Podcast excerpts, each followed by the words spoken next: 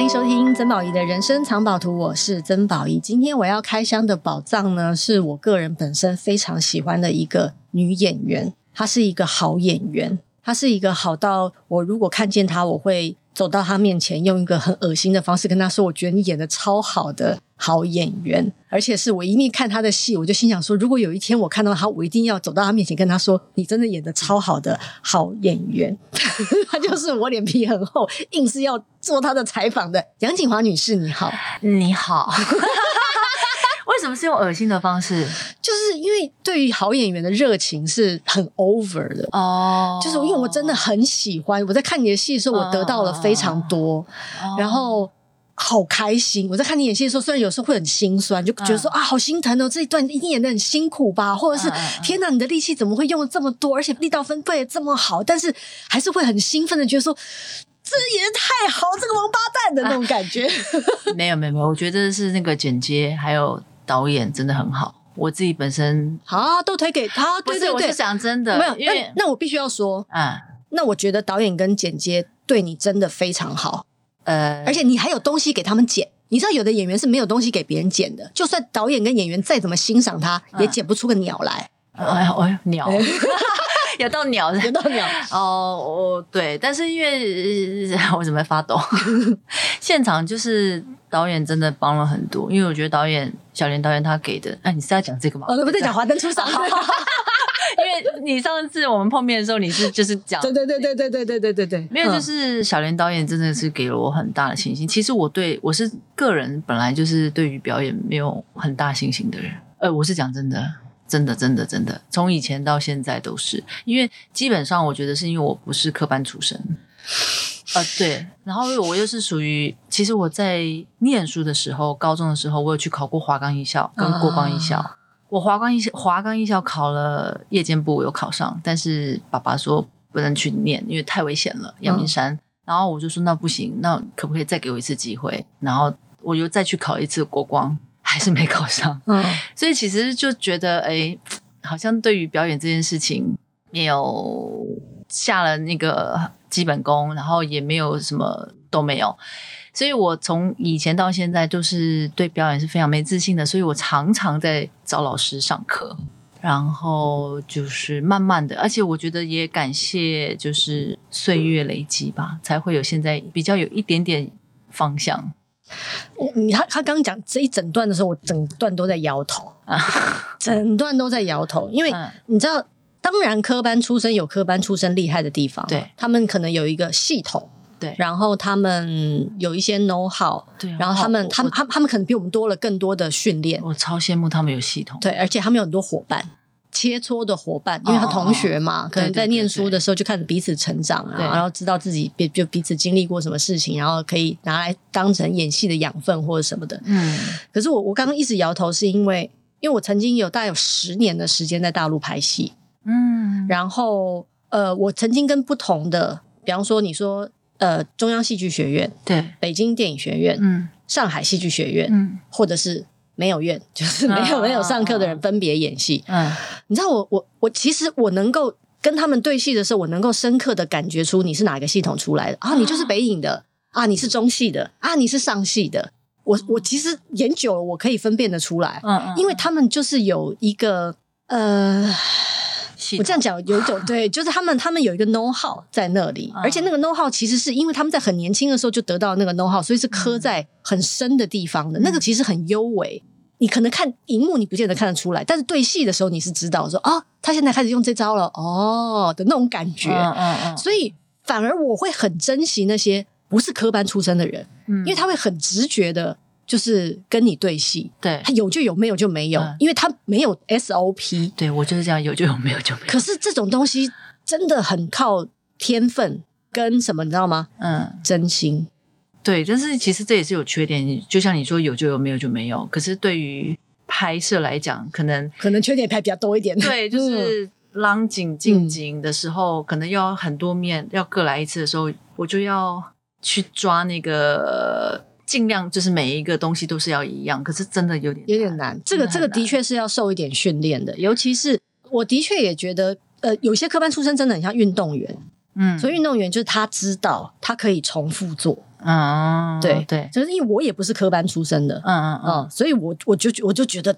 超难的，你知道我我记得我演第三部戏、第四部戏的时候，有时候那个导演跟我说：“呃，宝仪，这个镜头我希望你是左眼，在说完那句话之后流下一一滴眼泪。”哦，没办法。而且我跟你讲哦，那一场通告还是半夜一点，我已经累了半死，拍了一整天。嗯，而且因为那时候我才刚开始拍戏，嗯，我整个人就是紧张到爆炸，嗯，然后所有人等我收工。所有的工作人员拿着拿着保丽龙板的，打着灯的，然后拿着衣服的，帮你补妆，都看着心想说：“曾宝仪，你再不流泪，我们没办法收工那个脸。”然后你真的哭不出来，就是哭不出来。嗯嗯。然后最后，当然我承认我滴了眼药水，因为我就是想要收工。可是我就我就问我自己，我说为什么会是这个？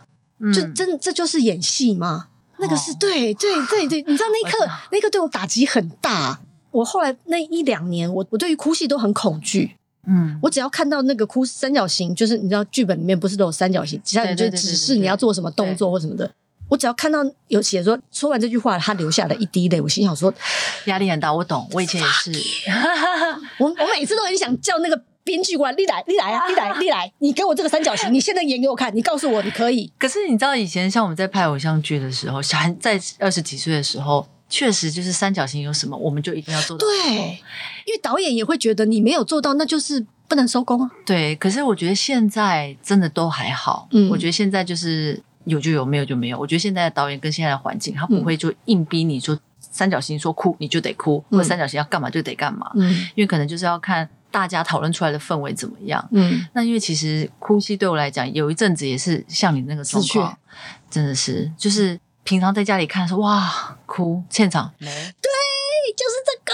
哎、欸，我想说怎么会这样？可是没了，就我在现场，我就是没有，就是没有。嗯，但因为也会去想说为什么会没有？我觉得有可能是因为现场的环境的人，因为你会紧，我所谓的紧张是说你会精神会绷得很紧，因为你要呃要快速，嗯，然后每个东西你要做准确，嗯，所以你就忘记那个可能跟角色同时在存在的那个感觉，跟角色同时走。所以忘记，所以我后来就变得就想说算了，嗯、有就有，没有就没有。嗯、那我也会先跟导演讲，我说可能真的比不来。那有些导演是 OK 的，嗯、因为有些导演是觉得不用常常哭，每场哭。可是以前的偶像剧是要常常哭，嗯，那现在几乎都还好，嗯，所以现在哭戏这个东西就变得不会是太大的罩门。那你觉得你以前拍偶像剧，对你现在演戏？嗯有，我们现在好认真在探讨演技这件事，突然变成好深奥的演员训练班。对，但是演技我真的觉得，我自己认为他没有一定的一个方向是对的。嗯，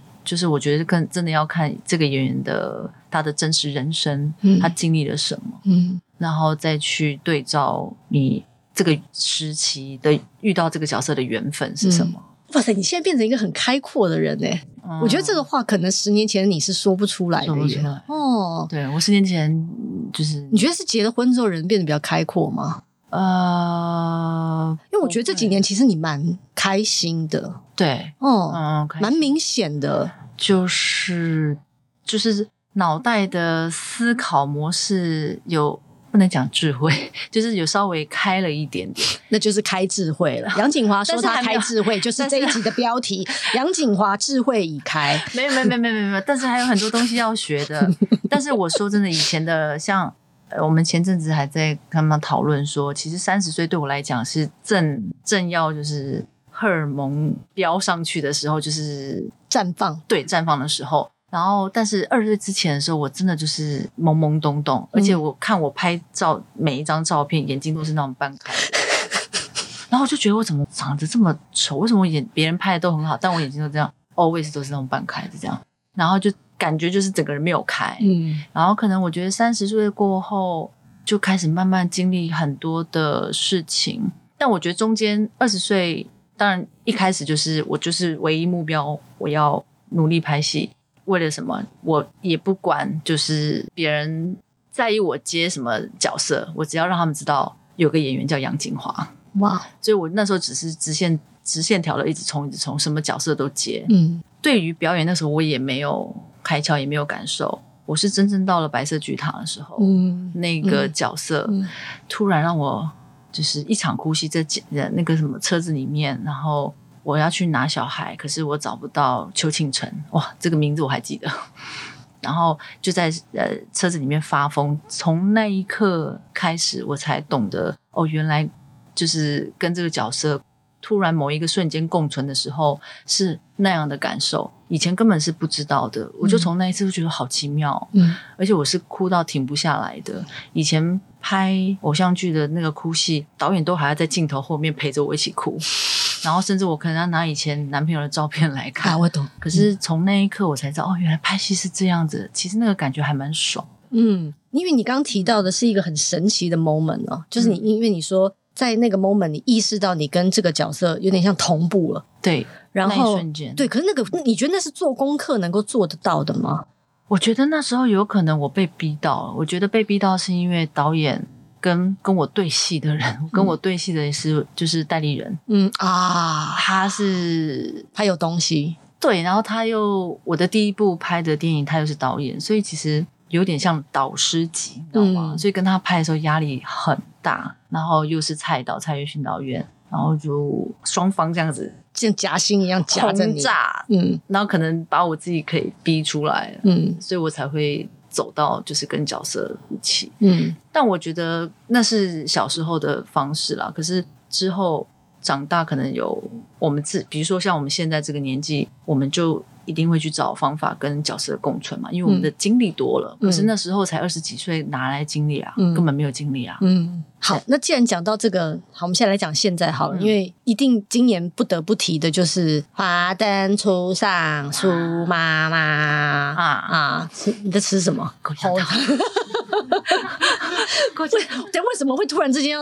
吃个口香糖，因为我我刚刚不是练连续三小时的壁球，我刚刚真的就是一直在睡觉，嗯、然后很想睡，可是我想找个东西提神，嗯，但是我不能喝，因为我明天要健检，嗯，所以我现在什么东西不能吃。我刚刚又提早吃完了粥，然后现在又很饿，嗯，所以我现在也不知道我现在在干嘛。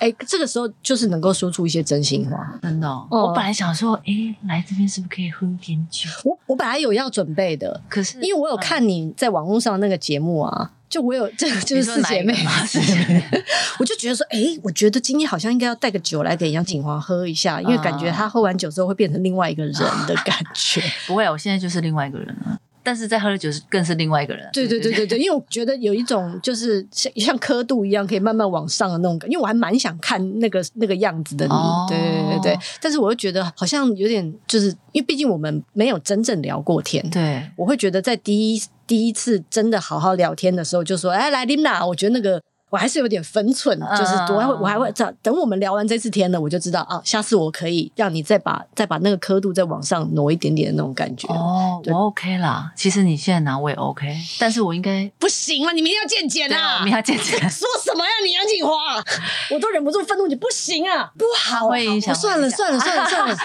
对，大家不可以这么做啊！有见检的时候，前面一天不能不要放纵，不不要不要，因为什么什么叫见检？就见检就是。你会拿到一张令牌，这张令牌可以让你这一年都高枕无忧的令牌。什么意思？就你知道我爸是什么？我爸就平常暴饮暴食，嗯、然后呢，健检前一个礼拜呢，突然就开始吃素啊，哦、晚上不喝酒啊，哦、然后等到拿到一张，哎，都很正常啊，然后他又可以一整年的暴饮暴食。哦，你懂我意思吗？我懂，我懂，我懂。对对对对，我希望你拿到这张漂漂亮亮的令牌，心里不要有任何。疑虑跟困扰度过你这一年，好好好不好？所以这个祝福是我今天送给你的，谢谢。但我很小的时候就开始健检嘞，我二十七，二十七吧。对，但你现在多少了？我现在四十几了，对不对？少来，现在 今时不同往日啊，还往后，今时不同往日。好，我们现在可以聊苏妈妈了吗？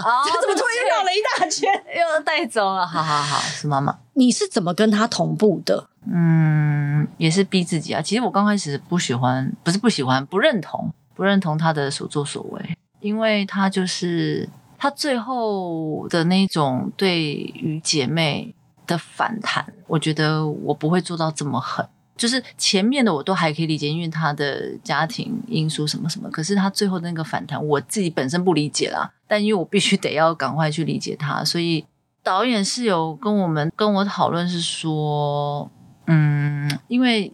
Rose 妈妈她有很多的地方，她也没有不好，她她其实对苏庆怡非常的好，只是她就是用错方法来爱她。那苏庆怡，我觉得她也错的地方是她要去讲出来，她不需要这种方式来被对待。你觉得是错的方式？你觉得是他错在这里吗？为什么说错？错不是错的方式，就是这样的方式被对待，嗯嗯嗯、不是错的。因为呃，苏庆前面他比如说生下小孩这件事情，嗯、居然还是 Rose 妈妈帮他决定的。他说：“你生，我帮你养，不要怕，就是生下来。”嗯，可是嗯，那个苏妈妈她当时我觉得也有可能，她那时候也害怕什么的，然后她又唯一的人可以信任的就是 Rose 妈妈，所以她就只能。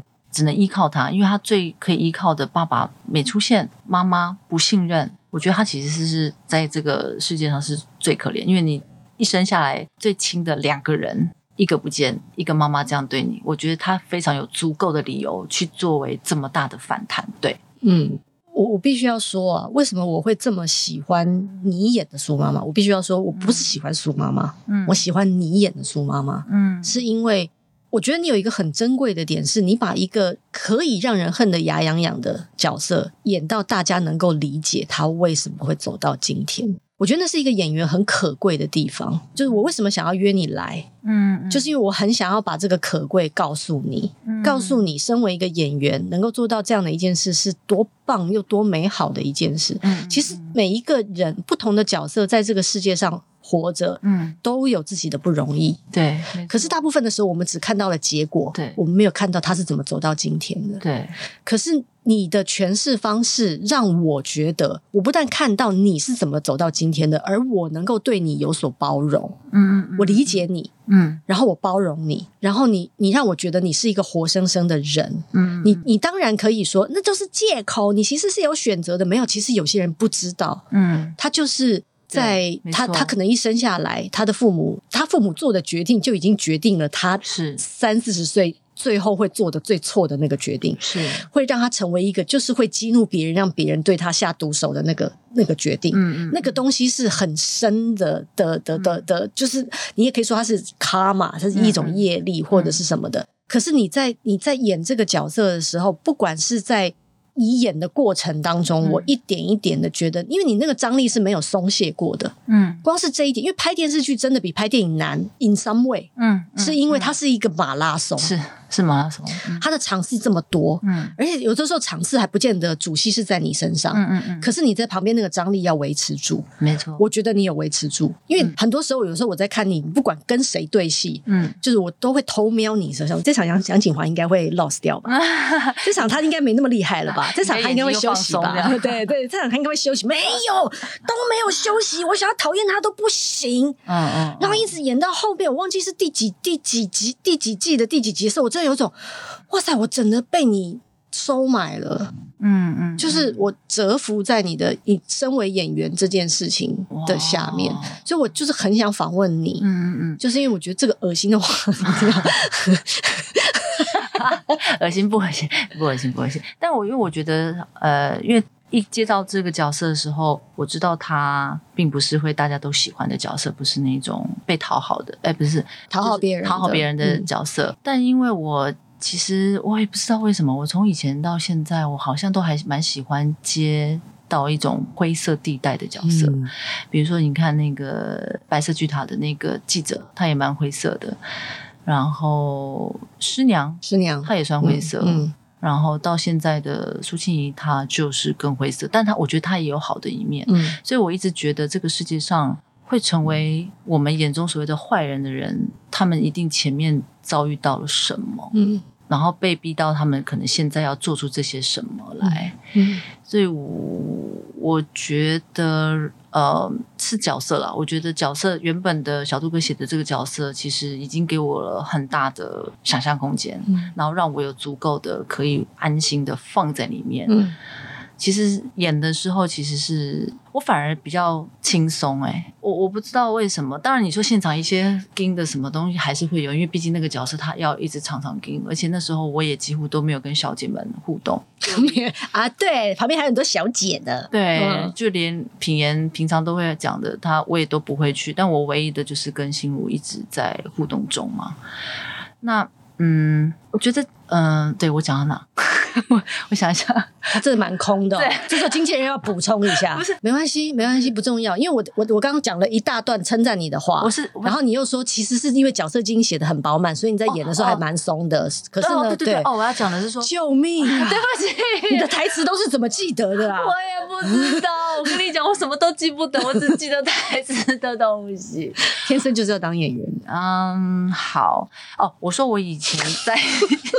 演戏的时候非常非常非常的紧，尤其在现场，嗯、我是甚至在播出来的时候，我不放过自己的人，就是我会检查每一个细节。然后其实那个对我来讲非常的痛苦，就是比如说先讲现场好了，现场如果我没有讲的很顺，没有达到我内心的标准的时候，我是会很郁闷的在现场。然后你会看 playback 吗？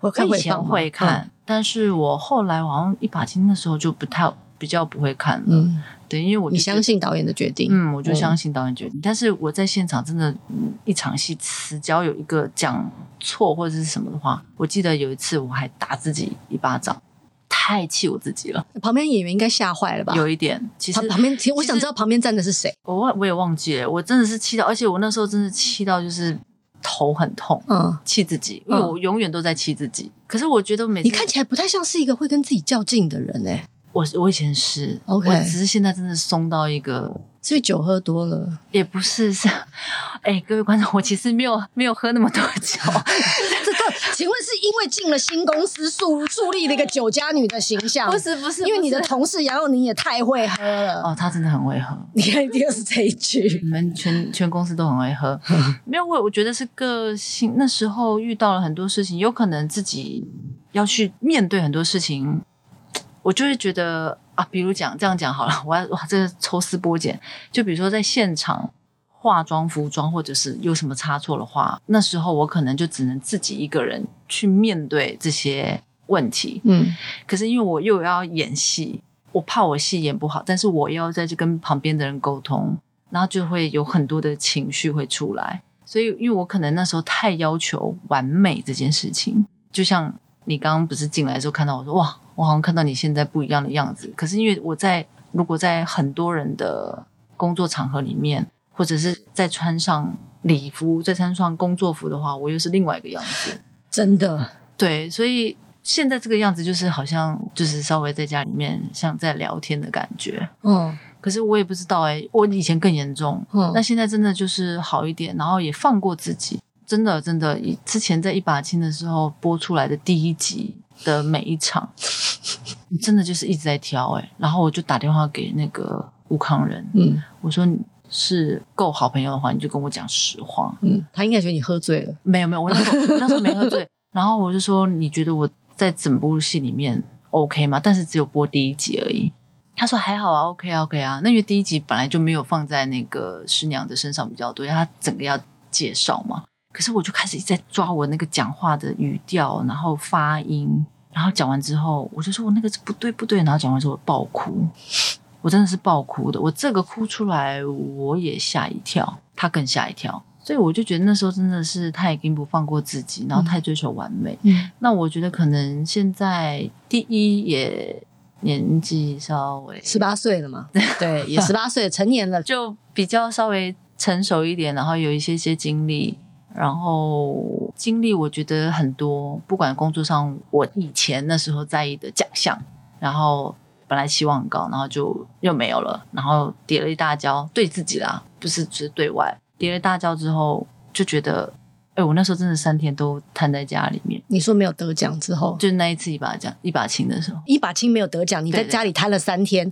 对，对，那那你有听过有人因为你没有得奖，在家里大哭一场吗？没有啊，我的朋友。啊，真的，哦，对，你那天晚上没得奖，他在家里大哭。啊，真的，对，我私底下来跟你讲他是谁，哦，因为其实你应该也认识。啊，真的，真的蛮妙的。他跟我讲的时候，他我想说，哦，所以一个演员可以好到他的观众会气到这样，哦，真的，哦，对，因为我那，哎呀，反正很多原因，我现在才讲不，那就是会觉得自己一定也会怀疑自己说不够好或者是什么。可是那时候就太在意太多的事情的时候，把自己弄得好累。那我觉得会发生一把青那件事情，我觉得也是上天在训练我，嗯，训练我，让我怎么去看待每一件事情。因为你的人生不是只有奖项，你的人生还有其他的事情会发生在你的身边，所以你也不可能每一个都要得到、拥有到，因为不可能嘛。嗯，所以我也在学习这件事情上。嗯所以现在我回过头，我还是蛮感谢所有的过程。你有你有把那个评审名单一个一个拿出来打小人吗？没有哎、欸，